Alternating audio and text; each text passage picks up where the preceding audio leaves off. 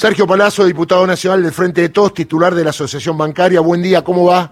Buen día, Darío. Un saludo a toda la audiencia. Bueno, ayer veía a los senadores muy compungidos, ¿eh? casi estaba Mayans por llorar. ¿eh? Lo vi con mucho dolor, con mucha bronca.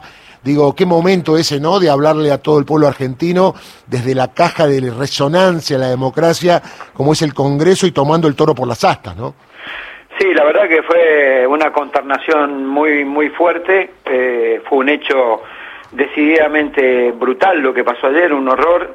Y por supuesto, lo que yo he expresado ayer en el Congreso, en esta conferencia de prensa, y lo vengo diciendo, no es un hecho de una persona aislada que se decidió salir a, querer matar a un presidente. Es la consecución de hechos de violencia verbal y de violencia simbólica ejercida contra la vicepresidenta de la Nación y su familia desde hace un tiempo por distintos actores sociales, que son algunos comunicadores sociales, algunos medios hegemónicos, parte de la justicia, parte del arco político. Eh, eh, hay una violencia que se ha engendrado a partir de un odio inusitado y que tiene como consecuencia que ayer alguien intentó matar a la vicepresidenta.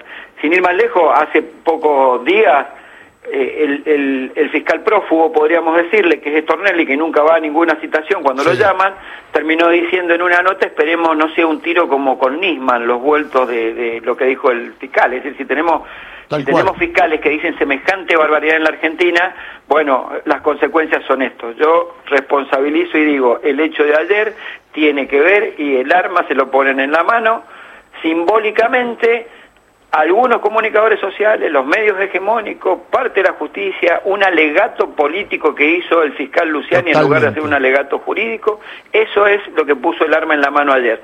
Eh, la persona no es una persona aislada, es consecuencia de una serie de hechos anteriores a, lo que pasó ayer.